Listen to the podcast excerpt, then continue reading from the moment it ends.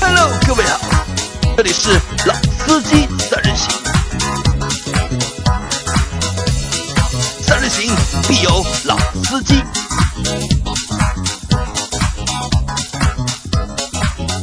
Hello，大家好，欢迎收听《老司机三人行》，我是周老师。大家好，我是杨磊大家好，我是张波。啊，这两天天气非常的冷啊啊，对，非常冷，下过雪，嗯，啊，对的，也感谢我们的张波，对吧？不远万里过来做节目，好辛苦啊而且翻今山天涉水，办公室里面我们那个韩老板也来了，作为我们节目的旁听啊，我们表示欢迎啊。好鼓掌鼓掌。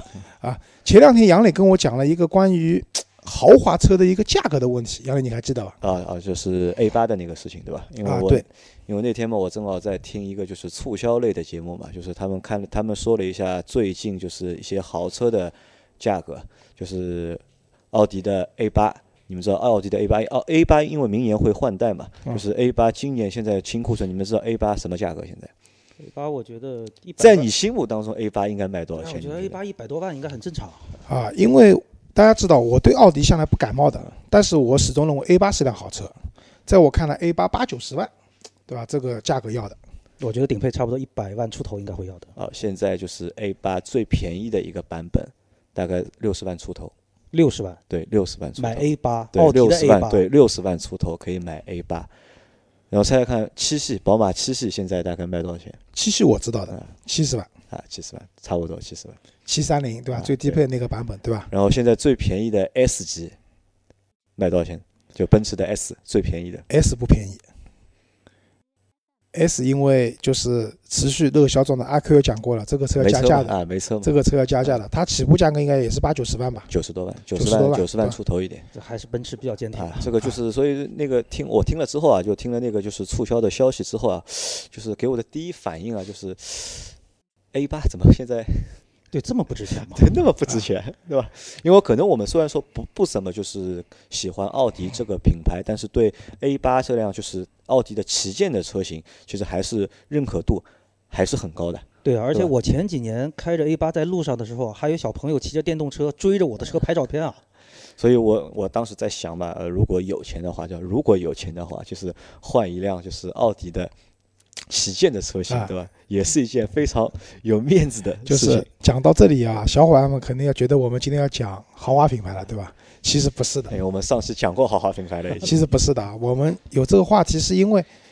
一方面这些车型可能换代，加上市场竞争很激烈，他们的入门价格在我们颠覆了我们传统的讲，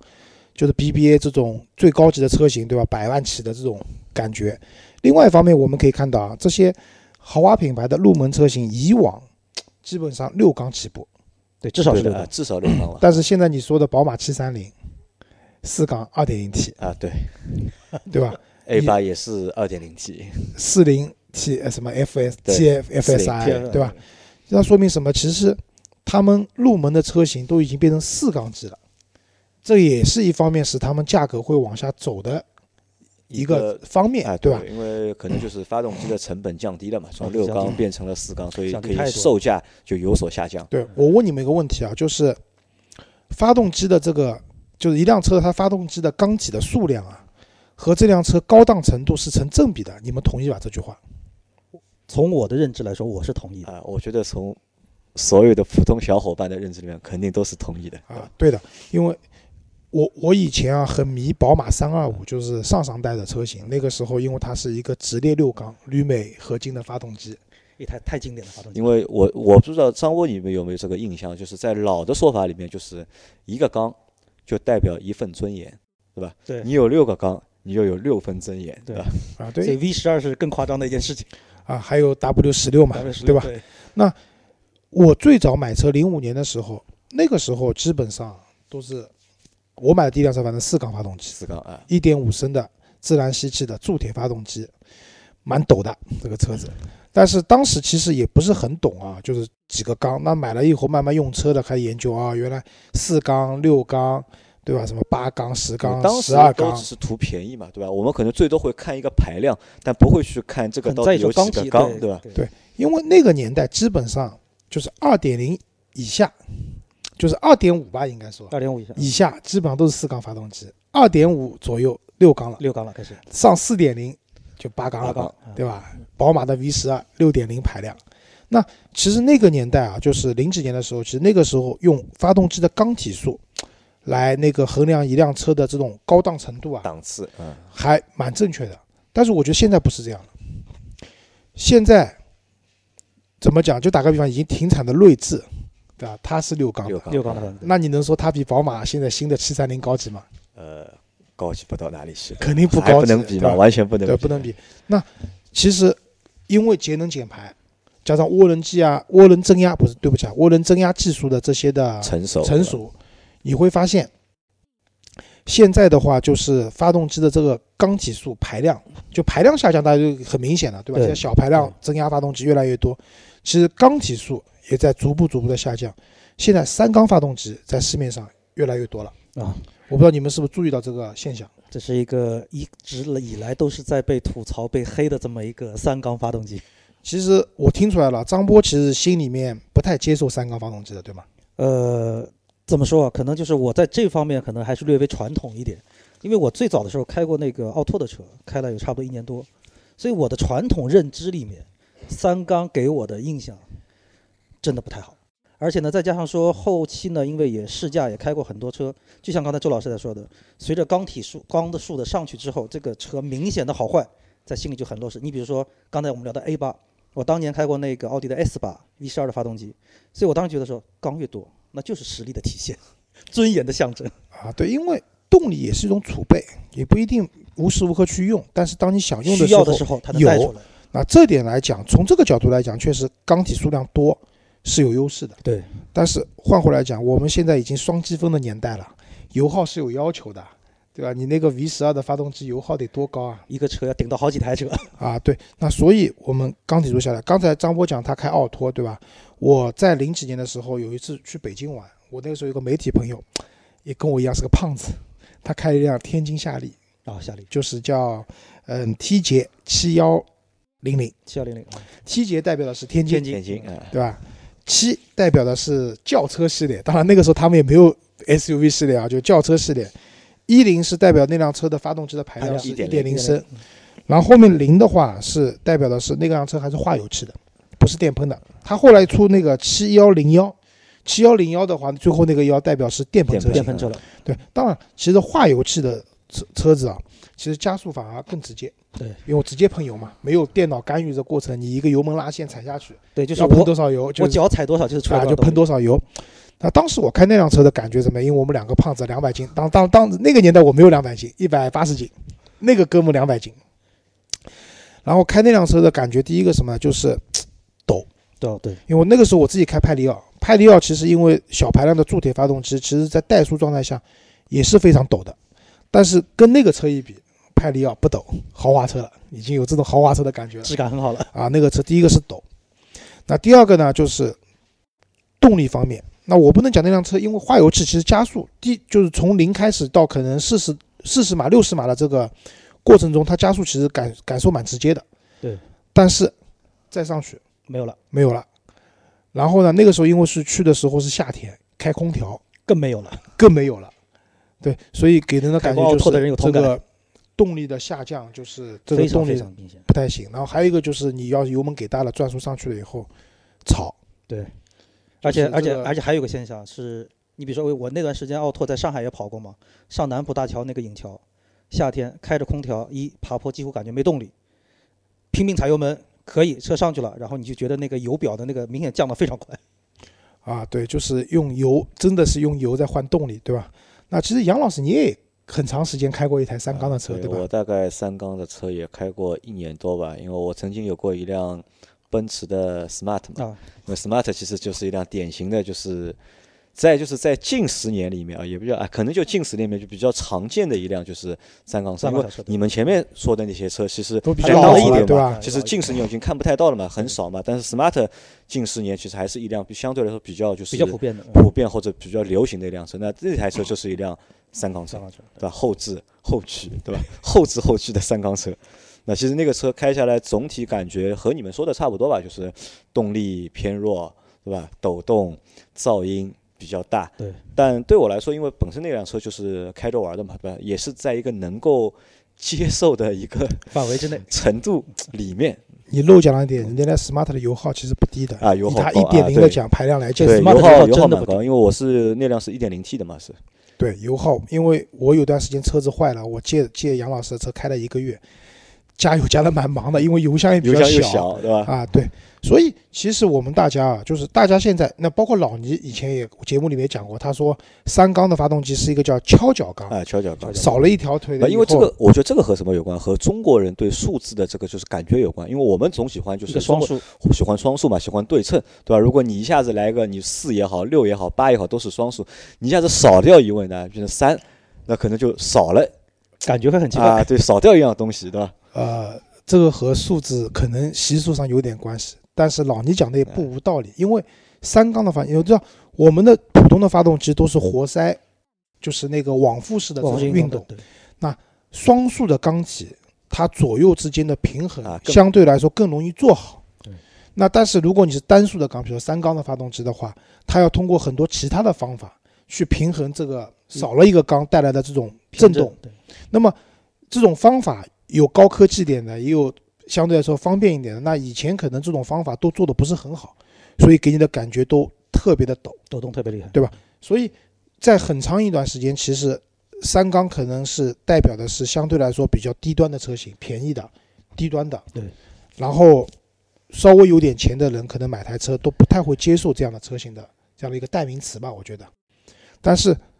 所以就是因为这种现象，可能在过去的一段时间里面，好几年里面，其实市场上几乎看不太看不到到三缸三缸发动机了。而就且在那个时候，三缸车也是一个就是廉价或者是档次很低的这种买就菜车是标签嘛，嗯对或者是对代名词嘛。啊就就想当年火了有火了蛮多年的 QQ，那么小的车子，一点一排量的 QQ，人家用的都是四缸机，但是零点八的 QQ 是三三缸的。缸啊，但是啊，就这个过程，可能过了一段以后，我们被一个品牌它又出三缸发动机了，一下子好像又把这个三缸的发动机的这个市场给唤醒了。你们知道是哪个品牌吗？呃，我印象最深的还是宝马的那一台，宝马是宝马比是应该已是经最市近场的是嘛？因为是宝马是去比年较的事近情的了，，嗯是已经比较近了。再早一点啊，就是那个时候是福特，福特啊啊，哦那可能真的是我对三缸完全没兴趣了解的事情。因为你作为福特车主啊，这件事情都不知道，我觉得你我要很检惭讨愧一下的。对，你把那辆车退了吧。就是福特以前出过一辆小型的 SUV 叫翼博，你一们还记博得啊，吗？我知哦，道翼，博有印象，对，对翼，当虎时的弟弟弟嘛弟，嘛啊翼虎的弟弟的弟弟吧。这辆车当时在市场上主推的 1.0T，大家不是是不是记得？那我还真的印象不深了。那台 1.0T 就是三缸的发动机，而且这台 1.0T 其实在福特国内的车型里面，包括嘉年华、包括福克斯都有装配过，可能装配的数量不是特别多，但其实都有装配过。这台发动机啊，说起来蛮厉害的。这台三 1.0T 的三缸发动机，它已经做到了125匹马力、哦，那这马力输出非常强劲了。 170牛米的扭矩就一一点零的排量， ，1.0的1.0涡轮增压三缸发哦动那机这，个数据不错，这个数据蛮而且总体来讲，它和一些主流的四缸机上的动力没有太差了。对，从这个数字上看，几乎和四缸机没有什么太大的区别了。对，而且这台发动机的抖动、噪音各方面啊，跟我们以前呃传统印象中来比，也好了很多很多。嗯，就是大家可能对这个数据，就是在那个年代你没有太多的概念啊。那我问你一下，就是说，我们刚刚讲到宝马对吧？对就宝马的直列四缸，当年的宝马三二零是台二点零的二点发零动发动机机，对，对吧？那台发动机的最大扭矩多少知道吗？没印象了。两百三不要两百三，就是两百。只有两百，三二五是两百五，三三零是三百，哦两百牛米的扭矩，但是它的扭矩是要在一个峰值可能四千多转的时候才能达到。然后那台发动机的最大功率是多少？应该超过一百千瓦吧，对，一百千瓦出头，一是百吧二左右，对吧？那但那是宝马的发动机，已经是就是好的发动机了，最好的发动机了，自然吸气的发动机了。那个时候其实国产的发动机做不到这种程度的，对，包括一些日系的二点零的自然吸气，其哦实也没有扭这个矩数只有一百七、一百八对。所以福特的这一款一点零 T 真的已经从动力水准来说，已经能赶超普通的二点零的自然吸气了。那呃或许也是因为它动力表现不错，在市场上也是有一定认可度。当然了，翼博卖的不多的，但是一个月几千台销量还还是是有。有的。那也就意味着三缸发动机一下子就回到了我们大众的视野里面，因为那个时候一台翼博的入门价格的话，差不多九万多吧，八万多九万块钱的样子。那其实那个时候，如果你花这点钱去买其他车型的话，你可以买到四缸发动机，绰绰有余了。但是因为这样的好的动力水准，这台发动机是连续两年拿到了世界发动机的大奖的，啊，所以我感觉啊，就是福特的这一台机器又重新开启了中国市场的一个三三缸发动机机的一个大门。那这个我觉得可能要感谢谁啊？可能是要感谢就是涡轮增压的技术，对因为有了涡轮增压技术之后啊，这个就是发动机的它的一个整体的一这个个工况表现，工况表现功率就得到了一个很好的一个提升。啊，对，涡轮增压是非常关键的，因为就像前面老周拿就是一些就是两点零的，就是自然吸气的自然发动吸机气的方式去做对比嘛。其实后来这些两点零的自然吸气发动机加了涡轮之后，它们的一个参数那就强大啊了，一下子啊就 变得很强大了很强大了就，对吧？，确实，因为如果和我最早讲的那台天津夏利相比啊，这一台发动机抵它两台发动机都不止。那这个也是因为就是涡轮机压啊增压技术的发展，加上节能减排这样的一个大趋势的要求下，一个我觉得也是个必然的产物，那现在国内有多少厂家在用就是三缸的发动机？很多很多很多很多啊你。可我我以给可以大大家概说简一下单。讲一下，就是说我们先讲自主品牌的啊，嗯，一汽自主研发了一台 1.0T 的发动机。嗯，这台发动机的话，它的那个最大功率和最大扭矩，基本的跟刚才讲到的那台呃福特的差不多，一百二十匹马力，一百七十牛米哦。然后目前来讲，应该还没有搭载在量产车上，但是未来的话，应该是会搭载在一个叫骏派的一个车子上面。然后上汽，上汽啊，上汽应梁老师应该知道对吧？一点零 T 的发动机，荣威的 i 六， i 六啊，对然后动力水平和刚才讲到的福特一模一样，一百二十五匹马力，一百七十牛米，还有名爵的 CS，然后那个广汽就是那个传奇吧，应该就是他们也自主研发了那个一点零 T 的那个发动发机，动机对的，它其中那个带缸内直喷的版本的话，做到一百三十六匹马力，然后扭矩的话能到两百牛米，哦，这个数据很漂但亮啊，但但是也还没有上市，这没是没有量产没有量产。对，未来的话应该会在传奇的 GS 三，就小型的呃小型 SUV 那上个面，包括 SUV GS 这样的轿车上面会去使用。啊、吉利吉利啊，啊、吉利就是现在已经明显走在了我们所有自主品牌的前面了前面了，对吧？不管是技术还是销量，它的 1.0T 一样的，一百三十六匹马力，一百八十牛米，然后未来应该会用在新的帝豪上面。嗯，接下去呢，海马有一款，海马的是一个 1.2T 的发动机，刚才前面我们讲都是 1.0T 的啊，它 1.2T 的发动机，一百三十九匹马力，二百三十牛米，搭载在海马的 S 5上面。接下去就是基本上是合资品牌了啊，通用，通用啊，通用大家熟了对吧？通用有 1.0T、1.3T。1.0T 的话，用在那个雪佛兰的科沃兹，科沃兹啊，对吧？然后那个嗯呃一英点朗嗯英朗，对吧？然后 1.3T 的话，前段时间我们比较火了，比较聊的比较多 G G 2 L 六6对，威朗啊这些都用了。然后呢，它一点零 T 的最大马力的话，能做到一百二十五匹马力，一点三 T 厉害了，一百六十三匹马力。扭矩的话是一百七十牛米和二百三十牛米。哦，厉害啊，所以三十牛米，所以之前我看到很多大家在试驾那个别克的 1.3T 的发动机，就说这个车动力啊各方面啊确实很强大。那我觉得因为它的扭矩放在那边的，然后最大的功率也比较 OK 的情况下，这个车在中低速的情况下的加速，这种响应各方面就没什么问题了。啊、应该确实应该是表现的不错的。然后那个本田，对吧？思域在哪里啊？思域在哪里？四力在哪里？对吧？思域有一有一台一点 1.0T 零的， T 的，嗯，啊，一点零 T 的，其实动力表现和其他相比没有太大的明显的优势啊，一百二十五匹马力，一百七十三牛米。然后，嗯，那个现代有一款一点三一点零 T 的发动机，它的动力表现和前面讲的几款差不多。最后讲一个算是进口的品牌吧，就是被我们吉利收购的进口品牌沃尔沃。沃尔沃啊，。嗯，它有一款 1.5T 的三缸发动机，嗯，V40、S60 这些车以后有可能都要用的，180匹马力，两百六十五牛米的最大扭矩 哦，这个算大概是在所有的就是三三缸缸发动机里机面它的压榨的就是最厉害的对，一啊个品牌了，是。因为沃尔沃反正已经放弃了大于四缸的发动机的研发了，没有四没有超没有过六四缸缸了，因为它的对 S 九零和 x C 九零都没有六缸对它最多就是四缸加那个插电混动这套系统。加电机嘛，嗯对，但是它这个，我觉得这有点像什么降维攻击啊，降维攻击。降维攻击就是做小排量去了，因为技术在那边嘛，它的小排量三缸发动机可以压榨出非常大的马力。哎，所以周老师啊，我是不是可以这样理解啊？就是说，随着现在你比如说世界上的整个对于环保的那个趋势，包括我们国内的，你比方双积分政策的推出，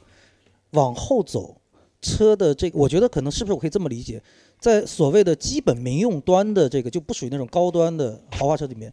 可能以后是不是基本上都会往三缸这个趋势去对走？这是一个一个我觉得主会流的的一个这车是型必配然置趋搭配势。吧。因为我为什么这么说？就是我们就去看，就是去年换代的英朗，新换代英朗，就是它就直接上了就是三缸的，就是小排量发动机，一点零 T 的和一点三 T 的。对，而且换代之后，我们本来还觉得就它换代换了一个就是三缸机嘛，对吧？可能因大为家它不太的接受对，因对为吧它的一个它的几个竞争对手就是朗逸和就是轩逸嘛，他们都是四缸的标嘛，准然四后缸你英朗你换了三缸之后，我们觉得可能消费者不太会接受，可能会有一个观望，对吧？嗯但是没想到是换代之后，它这个销量很 OK，包括就是通用内部的人都觉得，就是也出乎于他们的一个意料，他们觉得可能需要一段时间，就是用户市场去教育对接吧？受这个慢慢的三来缸。培养这个市那场。嗯后来就直接看到销量之后，直接就省掉了就是市场培养的那个就是阶段，就直接就跳过去了。啊，我觉得这本身啊，就是按理讲你小排量做小了，其实你四缸发动机也能用。但是为什么我觉得三缸机未来会成为一种趋势呢？这个和三缸机的一个特性有关。三缸发动机对吧？基本上直喷加那个进排气的那个可变气门，基本上是标配，这是一点啊。那第二个，因为它缸体少了，发动机体积也变小了。分量会轻，对吧？对，分量会轻。那么在分量轻的时候，它可以把一些类似于像进气支管，就以往你们看到发动机外面那种曲曲弯弯的这种对管一道堆，管嗯子，它都可以集成到它的缸盖里面去。发动机看上去还蛮漂亮的，对，整个一个机对舱里面很就看很干对，净。很干净，对吧？这里也小，当然， 啊，就这个有点像什么，就是我们以前买电脑啊，就是配芯片，芯片上配风扇，嗯，然后配块声卡、配块显卡、配块网卡，甚至以前还有外置的 modem。对，现在你基本上买集成式的电脑的话，可能我不知道不玩，就不是玩芯片游戏都有啊集成了，对吧？对对芯片也有集成，或者我们不玩游戏的话，可能就一块主板上面它有网卡在上面，声卡在上面，对吧？然后显卡在上显面卡，也在上面都是集对成的，你都只是需集要成化插个芯，插个就 CPU，插个内存条，对吧？这个啊就可以了。电脑就出来了。对吧啊，对。那其实这个三缸这这个缸盖集成进气支管，这个有点像我们讲的现在这种电脑主板的这种高度的集成化。它有什么好处呢？一个是整个发动机看起来更干净，另外一个因为就是三缸发动机啊，因为它毕竟它排气量小，它要带动那个涡轮，就是那个因为大家知道涡轮是用废气去带动的嘛，对吧？它这个排出的废气可能带动涡轮比较累，所以呢，它把那个进气支管都做在缸盖下面以后呢，它可以缩短这个气行体程进对入吧一个那行程个进入那个缸体的行程，使它的这个工作效率更高。然后加上它用的又是一些低惯量的涡轮，就是通俗来讲，就是这个涡轮的增压值比较低，口径比较小有。点小，对对，那在这样的情况下，它整个一套动力系统是减轻的，轻很多。现在一台三缸发动机的涡轮增压比如一点零 T 的话，它的做得好的人家已经可以把它体重控制在一百公斤左右了，嗯一百公斤啊，呃那那的确下降是下降蛮很多轻的了啊对，。那嗯就对跟整车周质量老来师一说样重。嗯，那下呃对整车质量是下降很对多了。这样的话，我觉得第一个啊，就是你整车的质量肯定是下降了，对吧？比如说你原来四缸机我要一百五十公斤，那你五十公斤就省下来了。第二个，因为大家知道嗯这样的车子它的发动机一定在车头，车头的重量也下降了，对，那这样对整个操控的这个动态表对，现，灵活性就会对变就要好很多。灵活嗯性。那再深远一点，轮胎的磨损、刹车啊刹刹车片的磨损，对吧？这些东西都会有就是积极的意义。所以我觉得这种三缸发动机啊，就一定是未来可能逐步逐步大家都开始去用了这个方向。那刚才我们讲到了一些品牌，比如说比较大的来讲的话，那上汽对吧？吉利、广汽、一汽其实都蛮大的，长安也大。前面还对吧漏了一个宝马，啊，宝马，嗯啊，对，宝马我们就没把它放在里面了，因为我们要单独讲这件事情的。然后合资的话，通用、本田啊，包括沃尔沃这些，他们都去用了。对，那刚才正好杨磊讲到宝马了，对，宝马其实是豪华品牌里面现在第一个，第一个吧，BBA 至少 BBA 里面肯定是第一个吧，用三缸发动机的，用的还蛮开心的一家品牌。一呃系它的一系还一系有对叉一一、三系三系三系、二系好像也是三缸的啊，二幺八也是三缸的，对吧？两百万的 i 八也是三缸的，啊，当然这个不一样，那个是超跑。但是我们有研究过的，那台 1.5T 发动机和那些低端的 1.5T 发动机本质上是一样的，只不过是就是发动机的强度和里面一些细节做了一些调整。对它本质上两台发动机代号不一样，但是它们的就搭了是一个结构基础是一样的。的。我们以前讲啊，就是我们讲那个，比如说宝马新出的一系，对吧？包括什么二系，就是用了前驱平台，用了三缸发动机。那当时我就讲一句话，我说这些只能说是贴了宝马 logo 的车，而不是真正的宝马车。但是我现在对这个想法倒有一点改变了。对，其实按照你刚才说的，比如说我的整个车头重量降低之后，那实际上也就是说，宝马因为过去一直强调它的五十比五十的这么一个操控比，嗯那你车头重量一旦轻了之后，也就意味着说你的整车的操控的灵活性就更好，所对以在驾驶乐趣这一块儿，应该不还不太会比说过去那种后驱车会降低说太多。啊、因为是这样，我近阶段开了一次宝马的前驱车型，三缸的。嗯，除了宝马那台发动机确实也蛮抖的以外，它的动力表现上面，嗯，包括它的整体的操控性上面，是超出我的想象的。就应该说跟原来的老宝马是嗯、你找不到太大的区别吧？呃，区别应该有，嗯但不至于差太多。高速过弯嗯，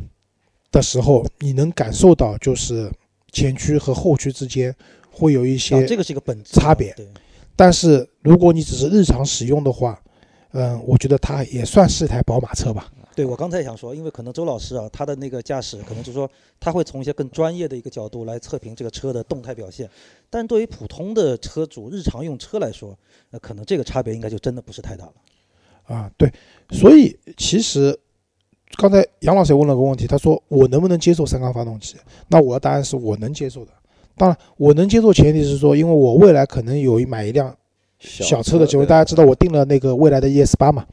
那如果我换了一台大型的七人座 SUV 的话，我可能还会给自己配置一部小车。那这部小车的话，如果是一台三缸的，动力表现各方面都还不错的车型的话，其实我是能接受的。而且油耗也会比较低。那这辆三缸车的价格，你能接受价格在多少？嗯那看我买的品牌了。如果说只是一些大众的品牌的话，那我觉得也就十多万吧。十几万，十多万，就是你能够接受一辆十多万的三缸车对。我也觉得差不多十但二是三万、十三四。我这里要补充说明是说，我会去看这台三缸发动机的技术含量的，因为刚才我讲到了，就是一些标准的配置，比如说，嗯、直喷，直喷，对吧？双 VVT，包括集成缸盖。但是三缸发动机，尤其在抑制震动方面，其实各个厂家用的技术是不一样的。那简单粗暴一点，加配重。那对，就跟就跟我们做轮胎动平衡一样了，哪里不平了，给它加个加千块加，上去，对吧？那这个相对来说是比较简单粗暴的，而且真实效的果应该会很很对嗯不会特别好，对对吧？然后还有就是好一点的，它可能用一些双质量的飞轮，或者优化它那个曲轴的配重，